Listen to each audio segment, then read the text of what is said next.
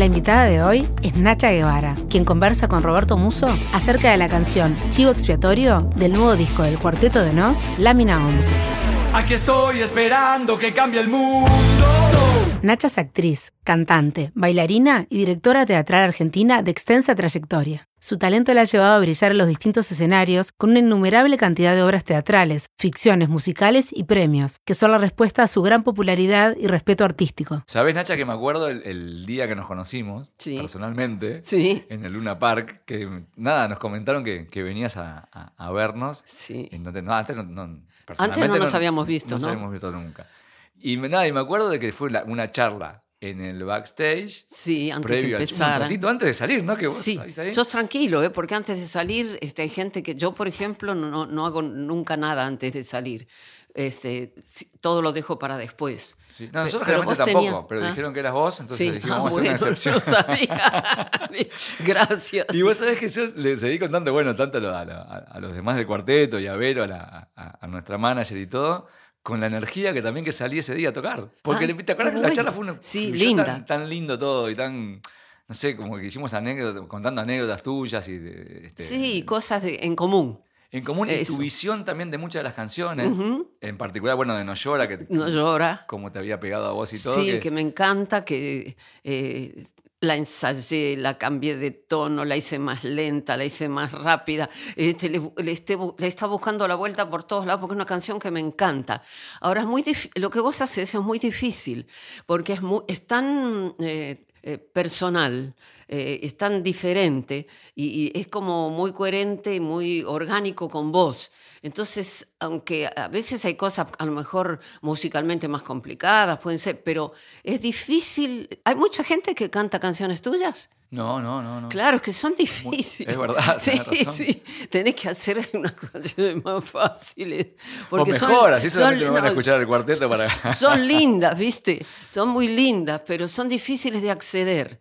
Yo sigo intentando, ¿eh? No, aparte me interesó muchísimo tu visión desde, desde tu óptica de la canción. Digamos, De hacerla en primera, como en primera persona. Exactamente. Y sí, viste que que escucha al- y cambiaba cambiaba mucho el sentido también, porque es- este, aunque pase esto y esto, la nena no llora, viste, la nena se la tiene que bancar. Eso te digo, me encantó. Y era, es un momento que, bueno, vos sabés lo que es antes de salir al escenario, toda esa adrenalina que, que va subiendo, sí. que está la gente esperando y todo Ese eso. momento no se lo deseo a nadie.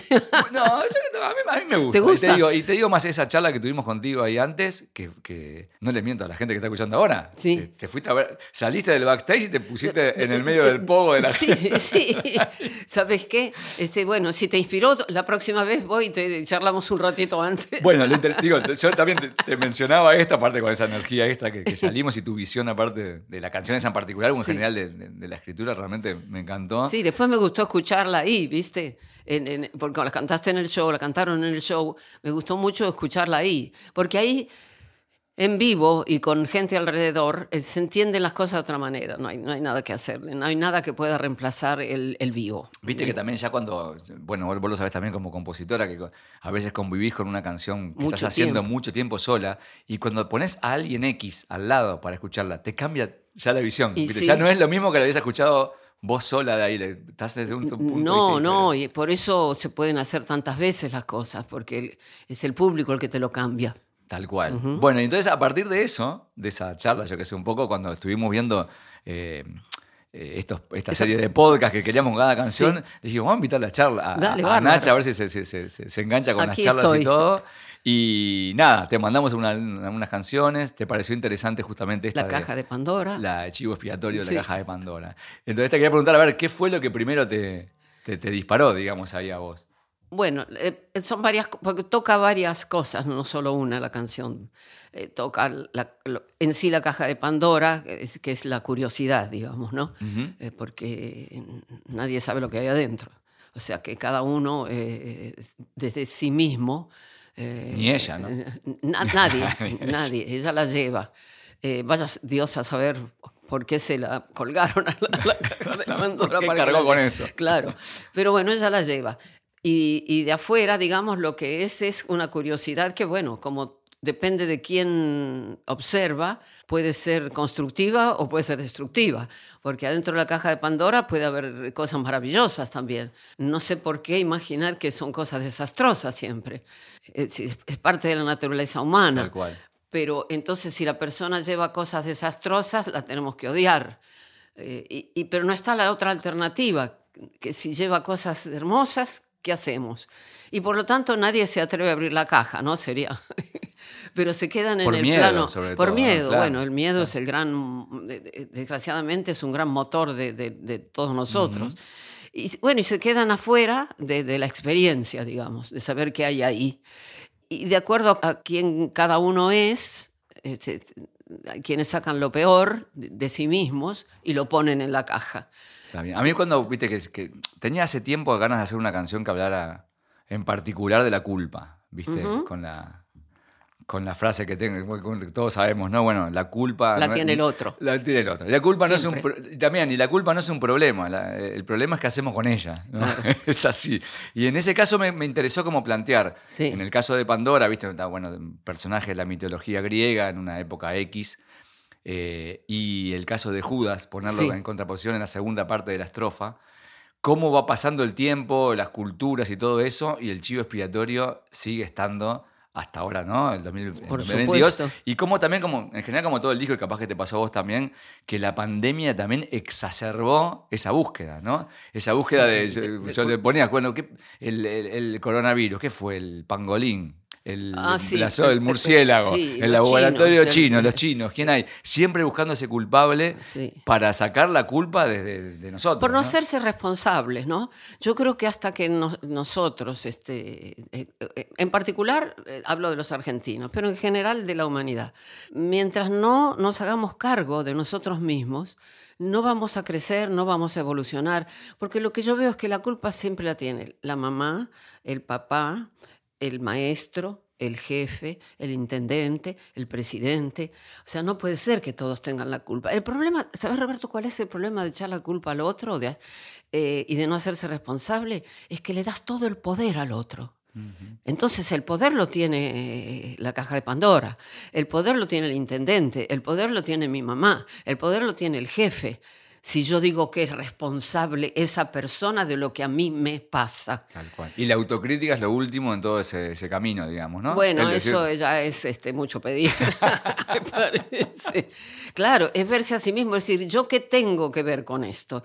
¿Qué pequeña, porque no es lo mismo la responsabilidad de un presidente que de un ciudadano en ciertos temas, pero si somos sinceros y decentes y miramos bien, y tenemos claridad al mirar, nos vamos a dar cuenta que hay algo de eso que nosotros también contenemos.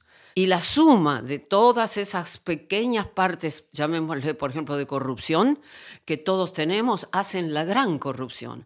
Por eso el, el mundo se arregla de a uno, es decir, cada uno tiene que hacer su tarea. Tal cual. Es decir, viste, lo que yo llamo la revolución interior, la más difícil de todas. La más difícil. ¿verdad? La- También, ya, pero aparte a mí, ¿sabes qué me interesó todo eso? De, de- de como hurgar en el pasado también. Y estamos hablando de cuestiones de hace sí, mu- miles de de, años, más de mil años, dos mil años. Este, como igual ese tema, por más que Argentina no existía, Uruguay tampoco, ni, este, ya estaba presente.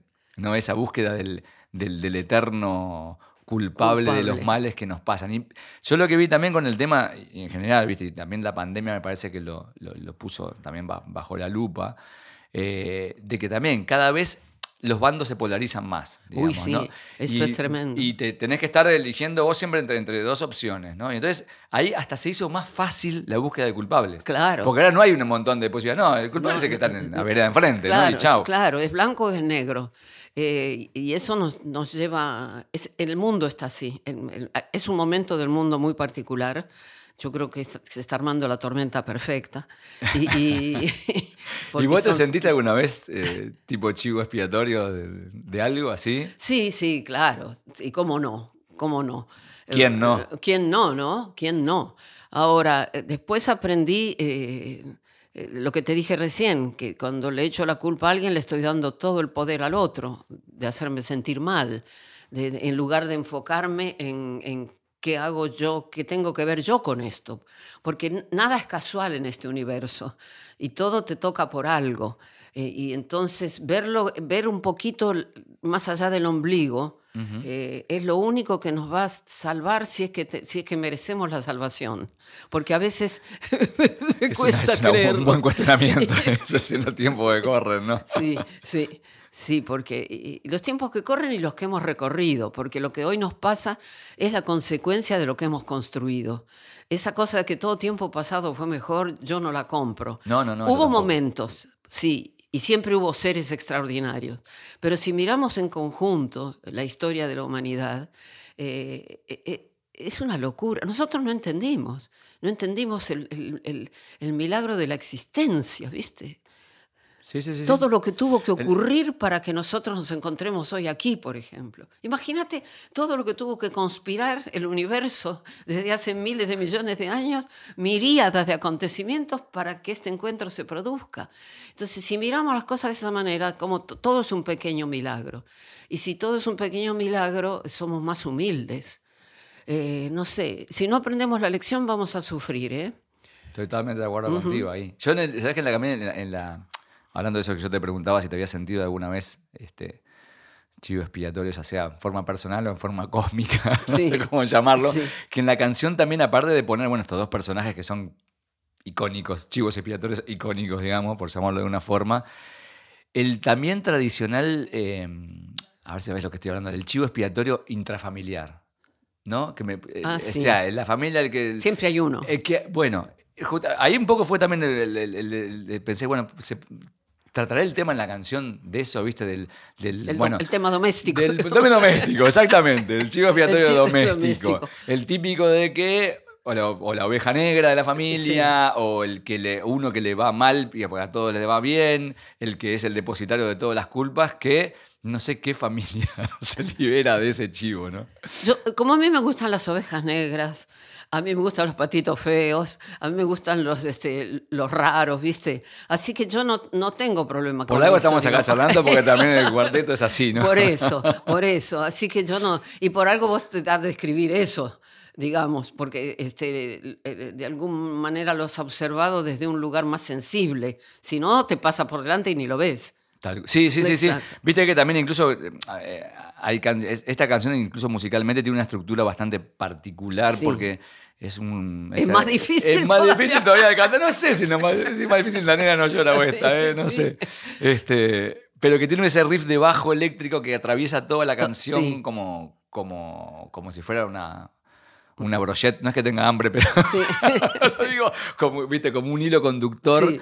Que después la melodía y la- el rapeado y, la- y- y la- y las armonías Sí. van alrededor justamente de ese, de De ese ese hilo, hilo. que es el, el riff de bajo, digamos. Sí. ¿no? Entonces, tanto al productor como a nosotros nos, nos recontra interesó esa, esa manera de tratar la canción. Y que en realidad no tiene un, un- un estribillo eh, típico pop, digamos, ¿no? Mm. Bueno, tus las canciones de ustedes no, tienen, no son este, tradicionales en su forma. No tienen el, el, el A, B, B, A, B, C, ¿viste? La fórmula. No tienen esa fórmula, son más libres. Y a veces, lo- sí, bueno, a veces es buscado, y en esta Bueno. canción en particular, viste que, que- que como que termina, Sí, en- termina- en el siempre alguien cargará la culpa. Sí. ¿no? Que, me, siempre me- me gusta mucho como, como frase que, que define un poco esa canción, pero que no tiene tampoco una frase de un estribillo tradicional, digamos. Yo había escrito coreable. un tango una vez que decía, ¿no ves que es tranquilizador saber que hay alguien peor que vos? La voy a robar para la próxima canción esa. ¿eh? es algo de eso, ¿no? Es como que, eh, que el otro sea el malo te tranquiliza. Vos me mandaste también de, de la, lo de la canción del odio. La canción ¿no? del como odio. referencia. Me dijiste, "Ah, Roberto, capaz que esta puede tener. Y la, eh, la conocía ya. no Y- la- y porque en un punto tiene, tiene algo que, que ver, ¿viste? En cuanto... eh, Esa tiene, lo que tiene esa es como eh, una doble lectura, ¿viste? Alguien que se hace el bueno, ¿viste? Que habla del amor y en la búsqueda de destruir el, el mal eh, se vuelve un demonio. Claro, pero tiene muchísimo de, de la ironía de las canciones del cuarteto que Sí, me, sorprendió. Mirá que yo la conocí y cuando después me mandaste y la volví a escuchar dije, Sí. pero qué parecida que está, ¿no? Es Sí, como a, mí, a mí, sobre todo una parte de la canción, enseguida me trajo la canción del odio a la cabeza. al principio, totalmente, ¿no? Ahí va, que decís que con el odio acabaremos, qué paliza le daremos. No le gusta que, le, que Eh, te entonces, pegue. entonces muere, muere, muere, muere. Y termina poniéndole la, este, la bomba atómica, ¿viste? Arrancándole la lengua. Eh, para, para terminar con el, con el odio, se vuelve el ser más odioso del mundo. Totalmente. Me encanta con la frase de a los intolerantes hay que matarlos a todos, ¿no? Esa, Es eso, esa digamos. ambigüedad de la frase que está, que Claro. está buenísima. ahí. Sí, así que bueno, es algo que llevamos los humanos ¿no? con nosotros y desde, como bien decís, desde el principio, de- de- de- desde que sabemos. Sí, sí. Y vos con, vos- vos con la culpa, hablando de la culpa, el- ¿sabés lo que haces? No soy una persona culposa, no en general. Tuve una madre que me inculcó la culpa a tal modo que me vacunó. Me vacunó de culpa, porque, eh, digamos, o era que me vacunaba o, moría. Entonces, eh, no, soy, no soy culposa, no soy culposa. Me parece que es una, una emoción que, que no conduce a nada, pero eso, eh, uno puede entender eso y, igual sentir culpa. No, no soy una persona culposa. Por- Lo que trato es cuando hago algo mal, que hago muchas veces cosas mal, Como todos. Exacto. em, tratar de repararla. Si no se puede en el pasado, en el futuro. Si no se puede con esa persona, en otra. Pero tratar de, de- de- de repararlo de alguna manera. Y eso es un buen antídoto para la culpa, ¿viste? Porque su- suponete que eh, tenés culpa con alguien que ya no está y no podés repararlo. y, y lo que hiciste fue descuidarlo, por ejemplo. Entonces, te voy a contar, yo tuve... Una de las grandes culpas mías es con un perro que tuve maravilloso. ¿En serio? Sí, en serio. Eh, que fue el perro que nos acompañó durante todo el exilio. ¿Cómo se llamaba? Se, puede- Se llamaba Grucho. Y Buen nombre, buen nombre. era hermoso, era un pastor inglés, fue el compañero de la infancia de los chicos, fue a, a todos los países con nosotros. Y cuando envejeció, yo no lo cuidé como, de- como debía haberlo cuidado. Y eso me, me quedó en- en- eh, como una herida en, en- en el corazón enorme. ¿Y cómo, cómo lo reparé? Después tuve muchos animalitos, perros, gatos. Jamás los abandoné, los seguí hasta el final. Y sé que con eso compenso de alguna manera lo que no hice bien en ese momento. O sea, aprendí la lección. Mira vos, claro, claro, claro. ¿Viste? Porque eso eso es lo que los humanos tenemos la capacidad de aprender la lección y reparar en el, en- en el otro, en el que sigue. Eh, y, y cuando lo hago, lo hago muy consciente eso además. ¿Viste? Es como, eh, como que tengo el, deber de hacer eso. Mira vos, ahora yo sé que tengo, mu- en, en- ahora que hablas de, de- de tu mascota, tenía, yo me hago muchas veces anotaciones, viste, cuando voy haciendo las canciones, me imagino que vos también y eso, y ahora revisando tenía una frase que no fue en la canción que decía, el, el mejor amigo del hombre es el chivo expiatorio. no es el perro, viste. Porque, claro, me- Le tenía que haber metido, cuando haga la No, versión está buena 2.0 esa. de la, de la canción, viste, la, la voy a poner ahí. Lo podés decir antes o después de la canción Es también. una buena para decir Sí, ahí. sí, sí, sí. Es una buena intro o un bueno un comentario también. Vos sabés que, que también que en cada. Hay una cábala que, que los fans del cuarteto la saben desde hace mucho tiempo, que en, en cada disco del cuarteto, en una canción, hay un balido de un chivo, de una oveja o de una cabra, lo que sea que hace be. Porque lo hicimos en el primer disco, Y quedó ahí. quedó ahí, nos fue bien y dijimos, bueno, ahora como cábala, Que- que- tiene que ir en todo. O sea que es un integrante del grupo. Es un integrante del grupo más. ¿Y qué pasó? Había discos incluso que terminamos de grabarlos y dijimos, uy, nos olvidamos No, de grabar el chivo. Entonces a veces decíamos a un productor, che, no puedes grabar un chivo, un balido de un chivo. Y ustedes están ¿Qué locos, sí, pasa? estamos locos.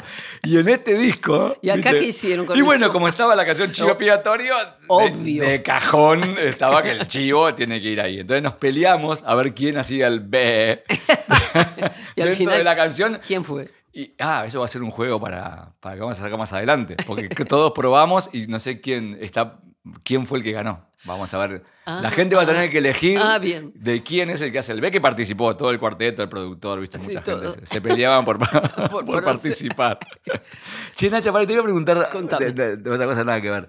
Yo me acuerdo que, que de los recuerdos que tengo también de, de haberte conocido antes de, como, como- bueno, como, como, como cantante, intérprete y todo, fue con el poema de Benedetti, Mm, de Mario sí, Benedetti, ¿no? sí. Y que yo creo que todo Uruguay te conoció en aquella época, estamos hablando de los 80, ¿verdad? Eh, 70. 70 ya, ah, mirá vos, 70, final sí. 70, ahí está. Este, vos tenés una, una, una relación más allá que, que con, la, con la escritura de Benedetti que el Te Quiero o... o- o- No, o- nosotros hicimos 40 canciones con Mario. Eh, Favero, Sí, eh, Mario y yo. Tuvimos la suerte de trabajar con poeta vivo. Es decir, porque Sí, a veces sí, sí. uno encuentra poemas maravillosos y se musicalizan, pero esta fue una experiencia eh, en la que to- todos aprendimos mucho. Eh, yo lo conocía, yo leía de muy chi- chica, muy adolescente, jovencita, leía los poemas de la oficina. Ay, usted- me sacaste, me, me Ah, sí. sacaste lo que iba a decir, pero bueno, dale. Como me- Sí. Ahora sigo lo que, lo que venía con los poemas de la oficina. Y entonces me- me atraían muchísimo. Y mm, cuando un día fuimos al galpón a, a hacer un espectáculo, y un espectáculo muy, mm, el más este, insolente creo de todos los que yo he hecho, y cuando terminó, eh, yo tar- tar- tardo mucho a veces en salir del teatro, y estaba, estaba Mario con un portafolio así, solito ahí, en un rinconcito, y se acercó y dijo, yo soy Mario Benedetti, me gusta mucho lo que ustedes hacen. Y yo le salté al cuello porque dije, Mario, yo quiero cantar, quiero hacer las canciones de los poemas de la oficina, hacer canciones. Y así empieza, el primer ciclo que hacemos es este, las canciones de la oficina. Después sigue el ciclo de los versos para cantar, que tiene una canción de protesta extraordinaria que es de que se ríe, señor ministro.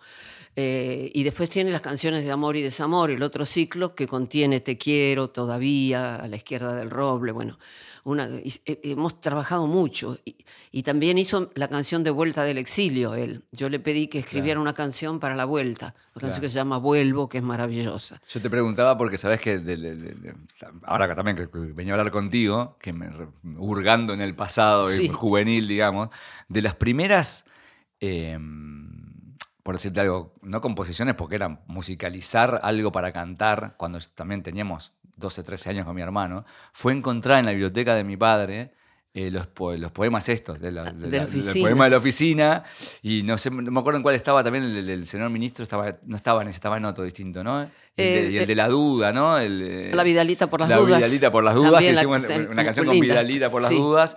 Y, te- y me empecé a pensar y decía, bueno, ¿cuáles fueron? a veces me preguntan, ¿cuáles fueron tus primeras canciones? Y sabés que de las primeras, realmente, que no eran canciones mías, pero que, que Pero que te- musicalizamos y me sí. inspiró, porque eran letras que no eran, no eran letras Habituales, habituales claro. cliché canciones de amor de aquellas Salían por- épocas. y hechas hermosamente. Y con mucha inteligencia y todo, eran lo primero. Y dije, ah, me encantaría escribir así, ¿no? Y tenemos, no, no sé si todavía están, pero teníamos cassette, grabamos con mi hermano. Con, la- con unas versiones del empleado nuevo, ¿sí? Claro, ¿viste? El, nuevo, por ejemplo. Sí, el nuevo. Y aparte que veníamos también de familias donde nuestros padres eran, eran oficinistas, entonces como A mí también me atraía mucho porque mi padrastro era, era oficinista y, y estaba tan bien eh, reflejado en esos poemas, el- el- los personajes, que, que establecía una relación afectiva inmediatamente. Conocías a todos los personajes como sí, si fueran pero los conocías desde el afecto. eh, y por eso creo que también yo lo primero que quise hacer fueran los poemas de la Ahí va, oficina. a mí me, me era como que me- nos inspiraba, Claro. a mí y a Ricky, a mi hermano, a decir, che, vamos a poner una música. Entonces nos poníamos en un cuarto del- de la casa que vivíamos, decíamos el cuartito del fondo, porque quedaba lejos para no hacer ruido, Sí, los, para no de los padres nuestros. Y nos poníamos de día, viste, a hacer, a cantar eso, ¿no? Las voces de abajo, Están Vidalita, casi, están casi mudas, pero los gendarmes, Vidalita, Vidalita, matan por las dudas. Y después decía, dudan los esbirros, Vidalita, eh, duda, el pre- duda el presidente. ¿no? Era excelente, la verdad. con- con- No, es, los versos para cantar que, es- que es- pertenecen ahí son extraordinarios. Eh, pero fue un proceso, porque mm, naturalmente, eh, un proceso que nos- yo personalmente comienzo en los 60. Los 60 son una época muy luminosa, muy de color, muy de alegría, muy de juego, muy, muy libre, muy libres sin saber que éramos libres, como debe ser la libertad. Sí. Porque cuando te das cuenta que es libre, es- estás libre porque hay algo que, que- que- que te quitaron de la libertad o que recuperaste, pero no es, un- no es puro. Eh, tuvimos la dicha de, yo tuve como joven la dicha de pertenecer a la dicha de la, generación de los 60 y, y éramos igual, éramos una mezcla rara de, éramos muy individuos porque éramos raros y queríamos ser diferentes, pero compartíamos un sueño colectivo. Eso no se volvió a dar. Eso no se volvió a dar. Y, pero eso fue eh, eh, tornando en otra cosa, porque la realidad se fue poniendo más dura y entonces, inclusive con Mario, empezamos con los poemas de la oficina, pero después vamos ya con, con De qué se ríe señor ministro, Sí. La Vidalita, Tu quebranto, cosas más, más duras. Y, y- y es- y la realidad nos va llevando a ser más combativos. Pero en realidad eh, lo que yo más añoro es eh, cuando éramos más eh, eh, inocentes, inconscientes, despeinados y determinados, porque queríamos cambiar el mundo. Y la década del 60 es algo que no, no se volvió a repetir como creatividad, es la década de, de mayor mm, descubrimientos científicos, tiene una cantidad de cosas que, que- que sucedieron en ese momento que después se cancelaron, vino mucha paliza y, y ya el mundo cambió, se fue en otra dirección. Y viste que son cuestiones que también a las generaciones jóvenes como que es intransmisible, ¿no? No Es como- intransmisible, pero también yo veo que por los 60 los jóvenes, sin conocerla, sin haberla vivido, sienten una nostalgia. es, es raro eso. Quieren saber cómo es, quieren saber qué pasaba, porque perciben que eso fue algo eh, muy importante. eh, fue, un, fue un momento de libertad. Claro. Y nuestro lema era, eh, había dos, la imaginación al poder y, el otro era seamos realistas, soñemos lo imposible.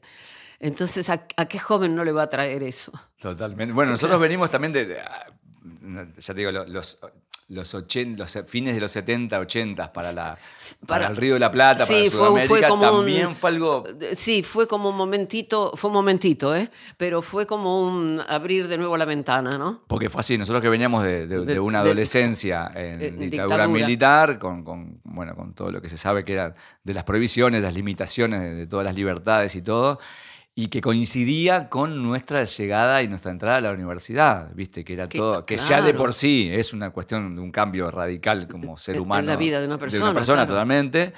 Este, venía eso de la mano además de una ebullición cultural que... Y una primavera, Que era digamos, pri- era como total, una primavera. A nivel musical, a nivel de, de artes plásticas, Sí, visuales, de danza, sí, de lo que claro. poem- de poesía, de lo que quieras. Que nosotros con el cuarteto, cuando empezamos un poco ahí tímidamente, que fue ahí tardíamente capaz que descubrimos lo, lo- lo que hablamos de los poemas de Benedetti Sí. para musicalizar.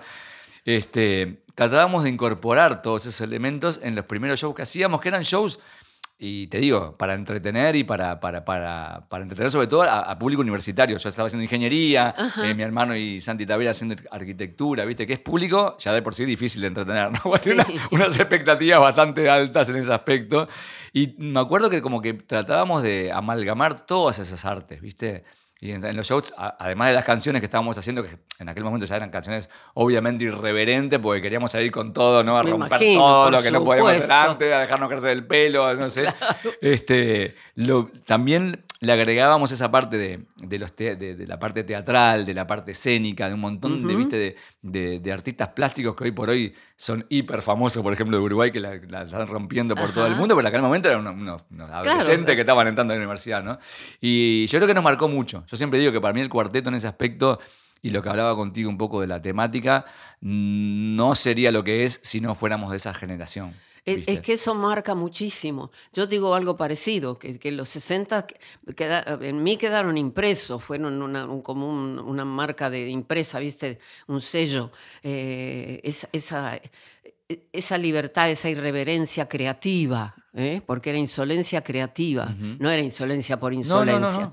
Eh, e- ese, esa mezcla que te dije de ser muy individualistas pero tener un sueño colectivo, todo eso es, algo que te marca y, y cuando se vive en épocas muy tempranas, eh, eh, de hecho, los sobrevivientes del Ditela, como yo les llamo, este, este, son, están locos, siguen siendo, están locos también, ¿viste?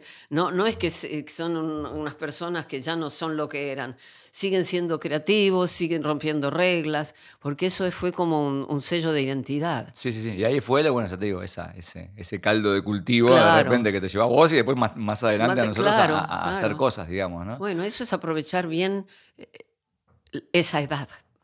Es fundamental eh, aprovechar esa edad. Y hablando de culpa y de- va, culpa y que está emparentada, no sé si de la que no sé si decirte que el arrepentimiento es primo de la culpa o algo así. Y es parecido. Vos estás contenta con todo, o sea, no, no- así como que decís que no sos una persona culposa. ¿Con qué estoy contenta? A ver. Digo, con lo del no arrepentimiento de cuestiones que has hecho ahí de siempre en tu carrera o, Em, o cambiaría, ¿viste esas cosas que decís, bueno, ta, yo no, No, no es que sienta culpa o capaz que me arrepiento de no haber tomado tal decisión, Mm, ¿viste? No hay una sola cosa. No, no me arrepiento en general porque arrepentirse es una estupidez. Porque en verdad este, nadie puede vivir en el pasado ni volver al pasado. Todavía eso no lo conseguimos, ¿viste? Para el, el- el volver al futuro, la película esa de volver al pasado para arreglar el presente y el futuro, no lo, no lo logramos.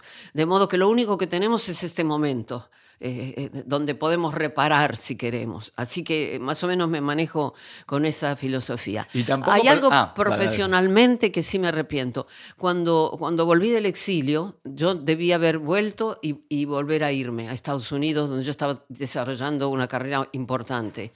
Y, me tiró, viste, el, el grito de la tierra, ¿viste?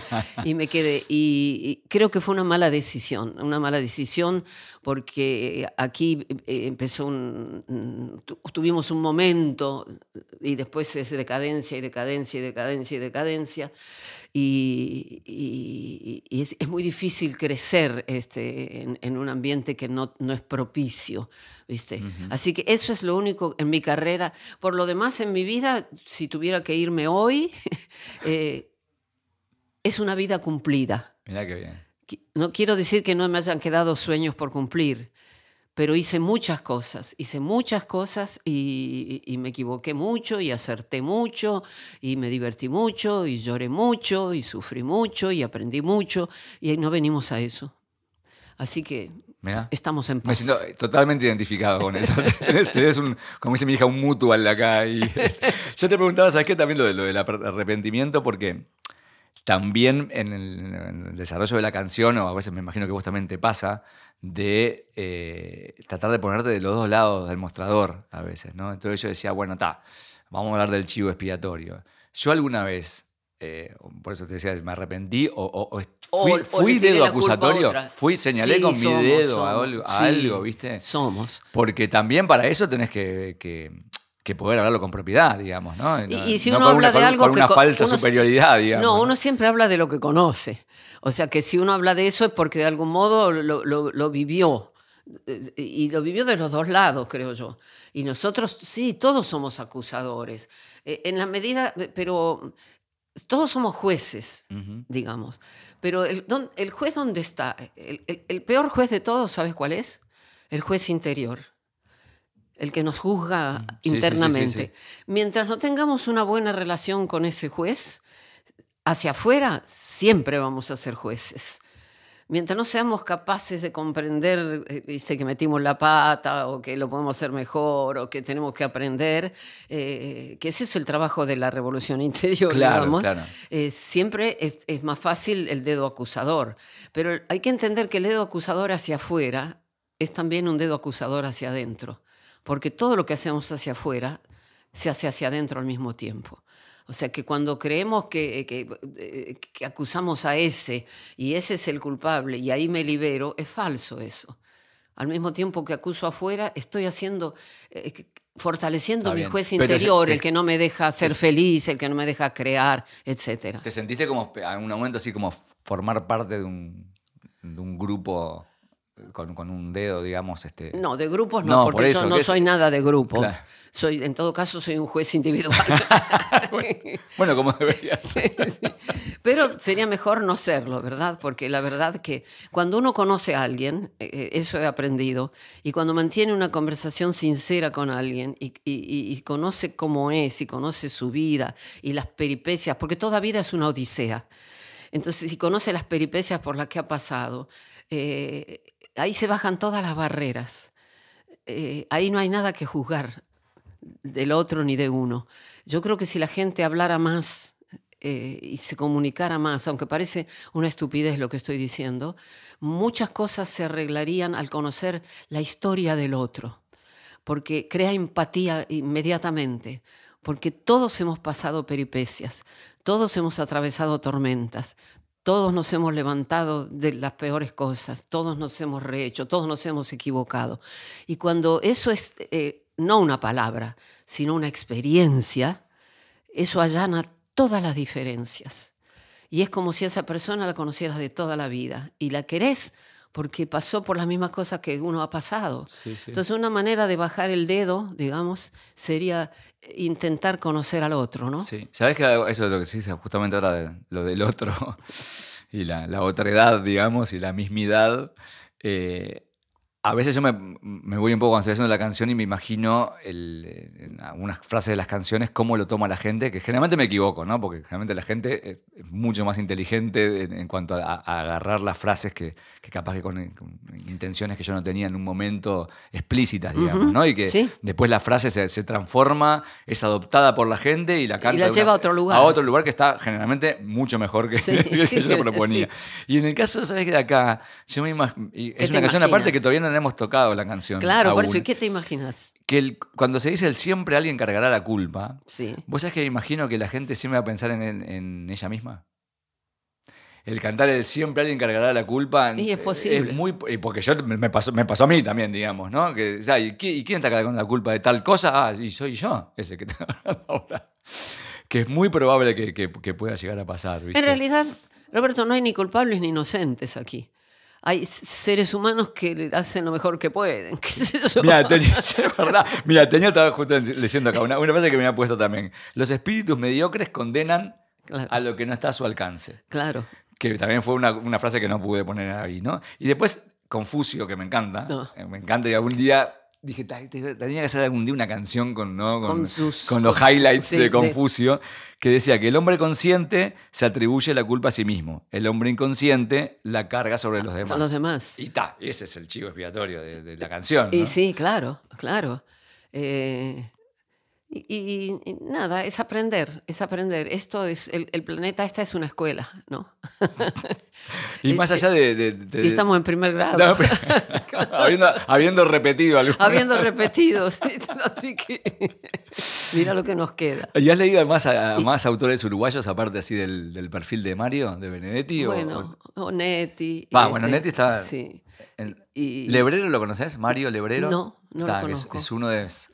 Eh, también de mis autores favoritos y uh -huh. autores también de cabecera de varios de lo del cuarteto, que, que, que también tiene esa, esa, esa, atmósfera, viste, claustrofóbica, viste, y de, de, cerramiento, que el video que hicimos al principio del disco de, de, de, de Doctor Hermes tiene eso mismo, Ajá, ¿eh? pero que también tiene ese, esa, ese mismo dejo de... ¿Sabes a quién adoro de uruguayo? Al maestro Firpo. ¿No lo conoces? Sí, de, ¿Pero de, de, dónde? El maestro Firpo es un maestro de, campo uruguayo Ajá. que fue maestro durante veintipico de años y escribió con evidentemente un maestro muy amoroso que recapituló y, y, y recogió todos pensamientos de los niños, frases de los padres y escribió dos libros que son una joya que eh, que es increíble, porque eh, se llama ¿Qué porquería es el glóbulo? Queriendo decir, hablando de los glóbulos rojos sí, en la sí. criatura. Y el otro se llama La mosca es un incesto. Son dos libros de una inocencia, de, un, de una creatividad infantil tan adorables. Yo cuando estoy, no estoy bien agarro el, el libro del maestro Firpo y, y, y, miro esas frases y no podés evitar reírte y reírte. Para que te levante el ánimo un poco. Sí, me levanta el ánimo el maestro Firpo, así que te lo recomiendo. Ah, bueno, voy a sí, ahí. sí, ese también es para hacer una, una canción con las frases, porque las frases son increíbles las cosas que los niños dicen.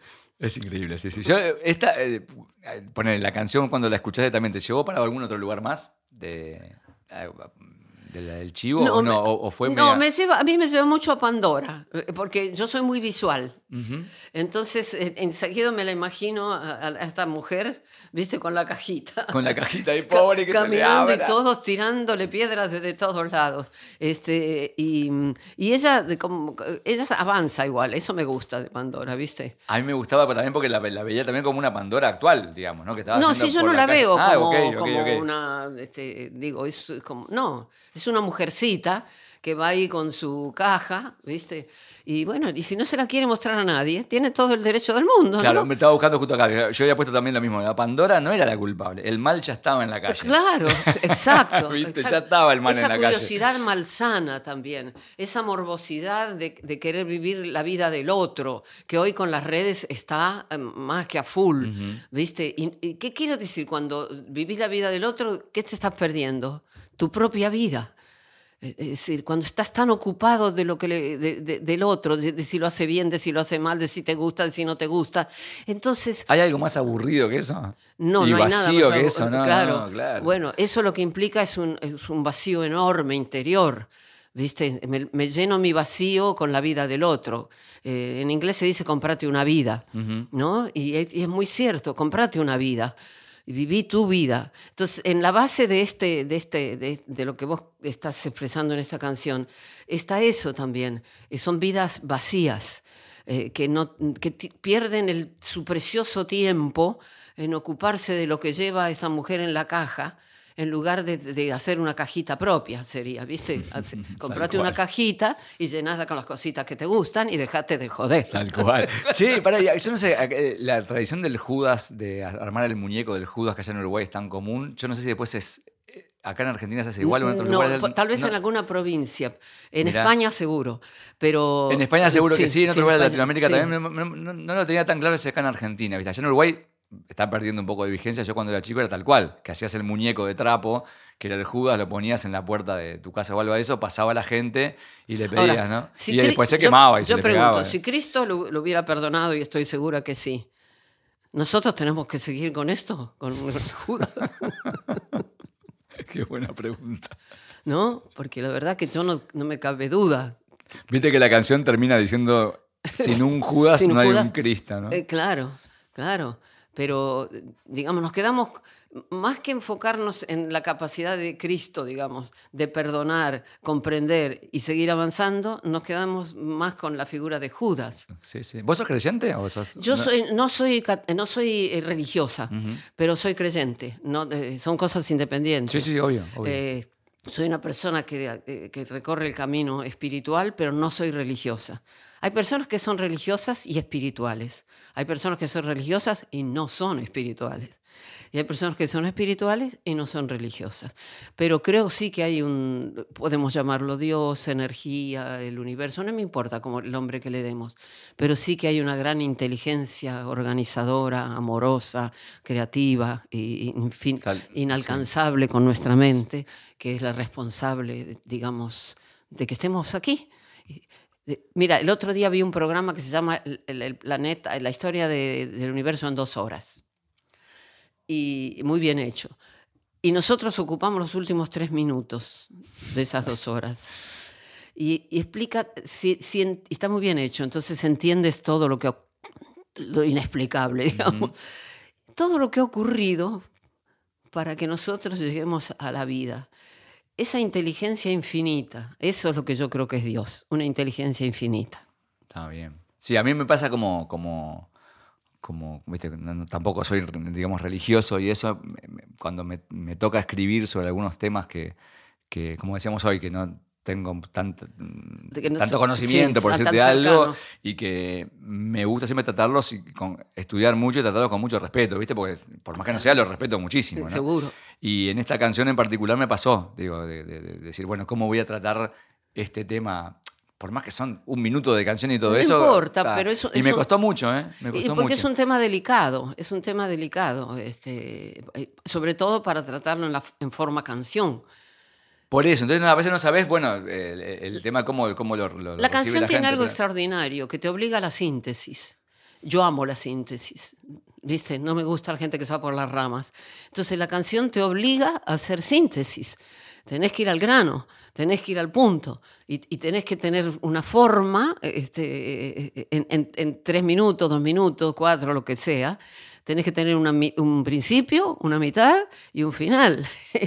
lo mismo que en la vida, lo mismo que en una obra de teatro, pero todo eso es más largo. Claro, no, yo tengo, bueno, vos sabés, tengo eh, un montón de colegas que, que envidio sanamente, que te pueden este, sintetizar en una frase maravillosa algo que a mí me puede llevar 500 palabras, ¿viste? Y dos, dos meses de pensamiento, porque no tengo, ¿viste? Me cuesta ba- bastante ese poder decir. Cuando eh, esto de la frase esta de siempre alguien cargará la culpa, para mí fue un hallazgo que hice bien, Roberto. Por fin pudiste poner una cosa clara en, en- en- Pero igual, cuatro vos palabras. para decir lo que querés decir, tenés, estás muy acotado en el tiempo. En- el, el- el- el género canción te obliga a, hacer síntesis aunque no quieras. Si vos escribieras un libro, a lo mejor sería un libro de dos, ocho mil páginas. Seguramente. Pero la canción te obliga a, a- a decir lo que querés decir eh, en, en forma muy clara también. A mí hay gente que me preguntó por qué, eh, si no, algún día no tengo pensado hacer algún libro, ¿viste? Por la forma de escritura, yo qué Sí, sé, todo sí, eso. seguramente. Y que sí. realmente les digo como que es lo que vos decís. A mí lo que quizás lo que me inspira o me motiva es la, el, el- el tiempo que tengo para hacer- desarrollar una idea. Que capaz que en un libro lo tengo como mucho más, con mucha más posibilidad. Y no, no lo podría hacer quizás con tanta, ¿viste? con tanta precisión como en una canción de tres minutos.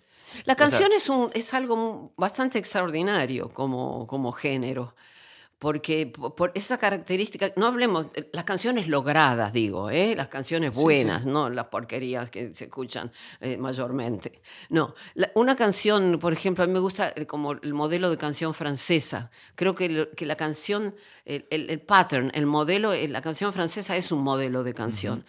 Eh, y es, es poesía, tiene que ser, ¿no? Sí. es música, cuenta una historia, o sea que es drama, ¿m? en el sentido de que tiene, como te dije, principio, mitad sí, y sí, final. Y todo eso en un, en un espacio de tiempo muy, muy reducido. O sea, la forma canción es una forma eh, muy atractiva, muy respetable, como porque un poeta se puede explayar, un, alguien que hace lyrics, digamos canciones, no, no se puede explayar.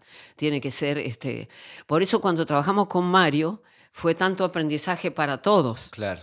Él era muy flexible para trabajar. Entonces este, eh, había que acomodarse porque hay que decirlo en menos tiempo. ¿Y te hacía sugerencias de la música también o de la, del fraseo? No, eso, eso, no? era, eso era, digamos, con Favero, no, no.